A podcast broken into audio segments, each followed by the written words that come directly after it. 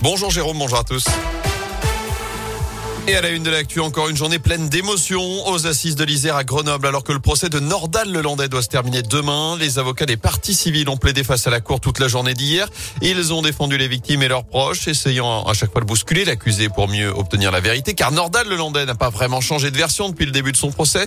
Il n'a pas non plus donné beaucoup plus de détails sur cette terrible nuit du 27 août 2017, au cours de laquelle il avait enlevé puis tué la petite Maëlys, 8 ans. Son père, Joachim Desarrojo, était représenté par maître Laurent Boguet et pendant sa plaidoirie, l'avocat s'est adressé directement à l'accusé comme si c'était Maëlys qui lui parlait, mais une fois encore sans effet. Je vois un mur d'indifférence, j'essaye euh, de le convoquer, j'essaye euh, de le replacer dans cette situation ultime où, euh, comme je le lui rappelle, il est le dernier regard que rencontre celui de, de Maëlys avant d'expirer son dernier soupir. Le moins qu'on puisse dire, c'est que ça ne le plonge pas effectivement dans une espèce de situation émotionnelle qui ferait qu'on pourrait euh, voir poindre une larme, il est, il est complètement bloqué par rapport à ça. Hein. Euh, c'est vraiment une personnalité totalement enquistée. Et place aujourd'hui aux réquisitions de l'avocat général. Ce sera ensuite au tour de l'avocat de la défense de plaider. Le verdict est attendu demain.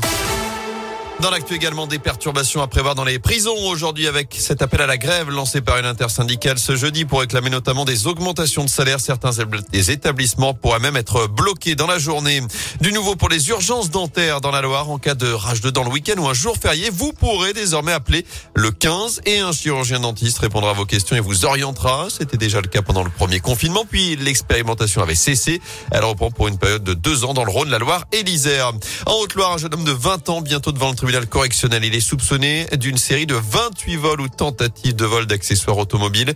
De nombreuses plaintes ont été déposées entre mars et novembre 2021, notamment sur la commune du Puy-en-Velay.